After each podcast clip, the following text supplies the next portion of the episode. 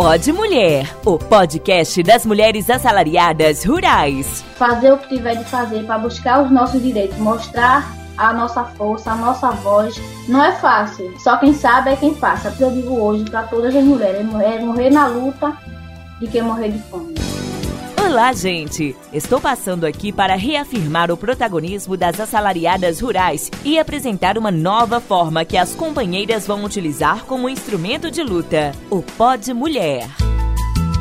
Sejam bem-vindos a mais um episódio do Pod Mulher. A nossa convidada desta semana é a Natália Suzuki, que é coordenadora de programa Escravo Nem Pensar da ONG Repórter Brasil. Ela também é pesquisadora e cientista política. Ela pesquisa tudo nessa área de direitos humanos e de é, trabalho escravo. Natália, seja muito bem-vinda ao nosso espaço novamente. É um prazer tê-la aqui conosco.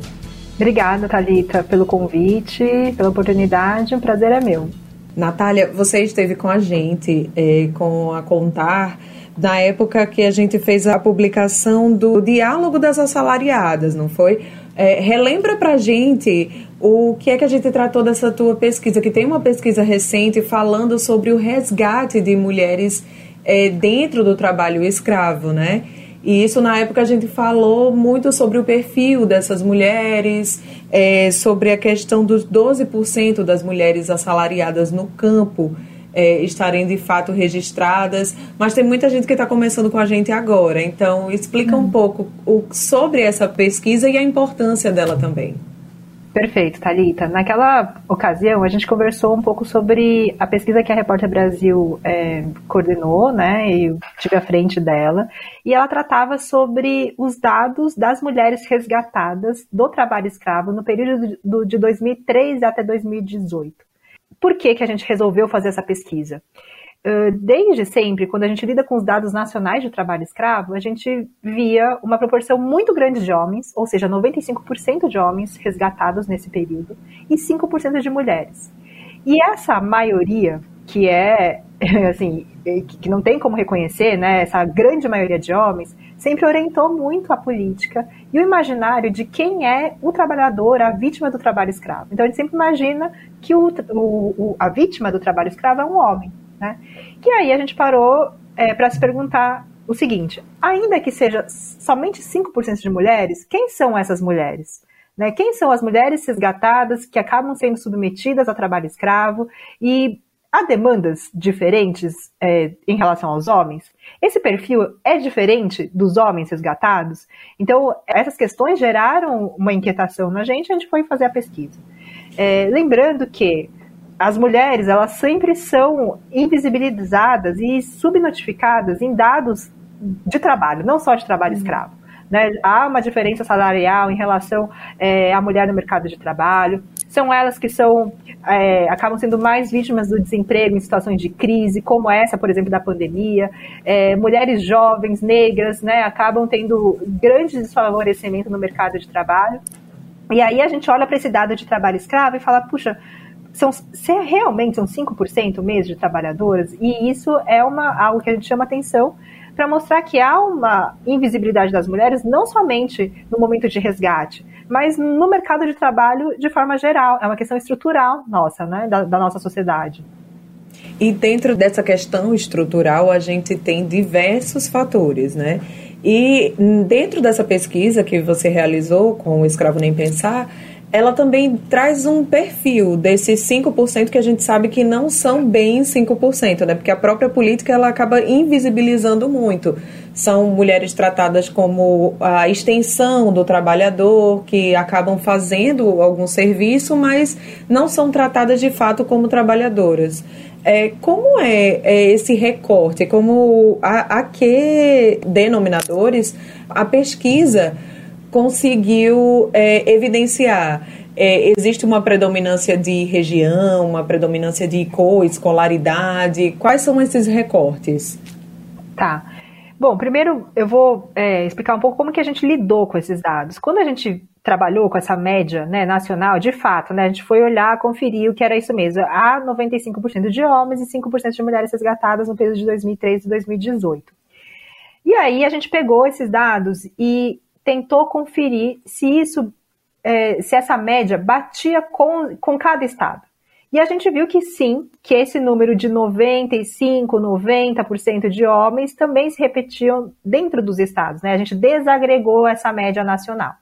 Só que a gente viu também que havia estados que eram é, desviantes. Né? E aí a gente destaca Rio de Janeiro e São Paulo. E aí eu vou chegar lá é, mostrando que, na verdade, a proporção de homens e mulheres nesses estados é diferente. E tem uma razão. Mas antes disso, a gente olhou justamente para o perfil, né? É, para esse perfil nacional da mulher resgatada. É, a gente viu que, como os homens, elas têm uma baixa escolaridade, uma escolaridade muito, muito baixa e deficitária. Então, 20% delas são analfabetas, 42% não chegaram a concluir o ensino, é, o ensino básico, ou seja, não chegaram até a quinta série.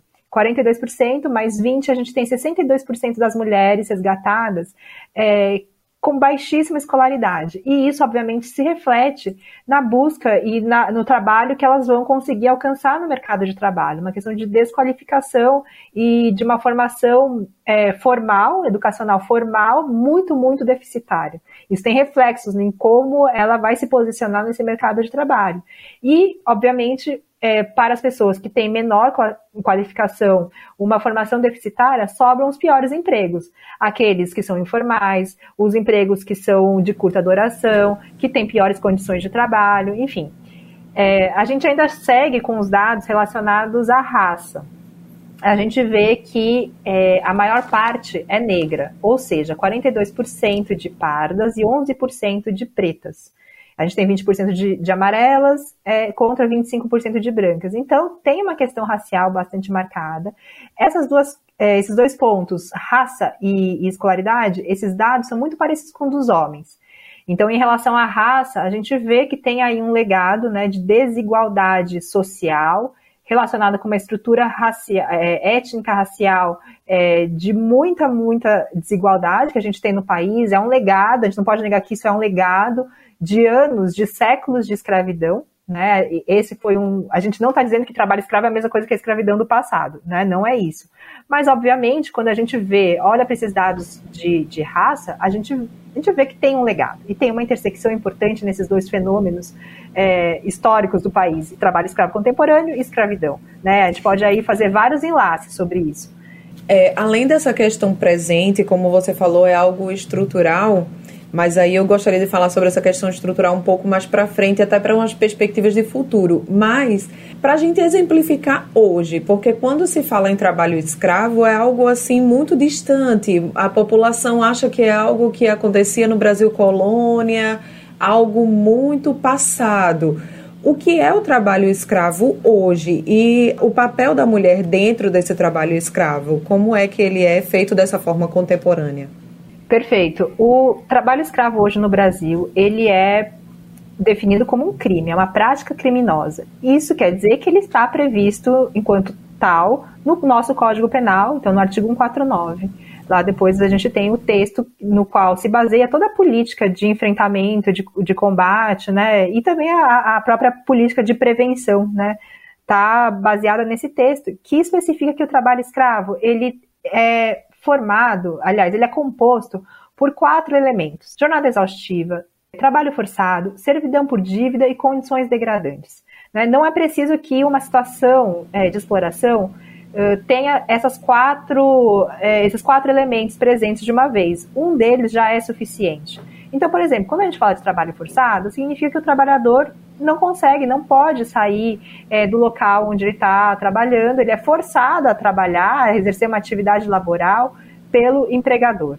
A servidão por dívida, né, muita gente já sabe, é quando o trabalhador tem que pagar com seu trabalho, com a sua mão de obra, alguma dívida que foi é, elaborada. Normalmente essas dívidas são fraudulentas, elas não existem, elas se referem a, por exemplo, é, aluguel, gastos com comida, com alojamento, é, com produtos de limpeza, até com EPI, né, com equipamentos de proteção individual. É, e essas dívidas são geradas no final do mês eles são, é, os trabalhadores acabam devendo para o empregador numa inversão completa da relação. É, quando a gente fala de jornada exaustiva, é uma jornada que se estende além né, das horas de trabalho, não significa somente horas extras, mas significa que entre uma jornada e outra, o trabalhador não tem tempo, não tem é, um período suficiente para descansar, se restabelecer é, nas suas energias, para que ele possa encarar uma outra jornada. É um, é, um, é um período muito curto de descanso que acaba sendo insuficiente e acaba colocando o trabalhador em risco, risco mental e físico mesmo, né, no momento que ele vai executar o trabalho. E por fim, as condições degradantes. E as condições degradantes não se referem somente às condições de trabalho, mas às condições de vida do trabalhador. Então, se referem, por exemplo, à alimentação, né, é insuficiente, a alojamento precário, a falta de água potável, de saneamento básico, é, falta de assistência médica em trabalhos de alta periculosidade, é, ameaças, uh, maus tratos. Então, tudo isso compõe aí uma, um cenário de condições degradantes que acaba cometendo a dignidade do trabalhador. Então, sempre quando a gente fala em trabalho escravo, todos esses elementos eles são elevados numa forma de muita, é, de uma forma radical de exploração. Não é uma, uma, uma violação ou um abuso trivial. Né? É sempre uma, uma situação muito, muito radical. É uma pena que no podcast a gente não pode mostrar fotos, mas assim, quando a gente mostra as fotos de fiscalização, é, é, é assim, é, é, não tem como você justificar é muito chocante, é muito evidente. Então, assim, eu tenho certeza, Thalita, que por mais que a gente possa ter enfrentado questões nos nossos trabalhos, nem eu nem você passamos por situação de trabalho escravo. Né? Não Com é certeza. comparável a situações é, que pessoas que não são submetidas a essas condições tenham enfrentado seu, nas suas jornadas. Né? É algo realmente muito, muito exacerbado e muito, muito limite mesmo.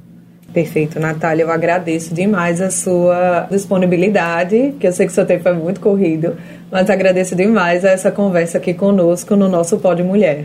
Eu que agradeço, Thalita. Foi um prazer. Fico aí à disposição para novas conversas. Um abraço. E o Pode Mulher vai ficando por aqui para você conferir também esse episódio, outros temas e também a pesquisa da Natália. Ela está no www.contar.org.br. Até o próximo episódio.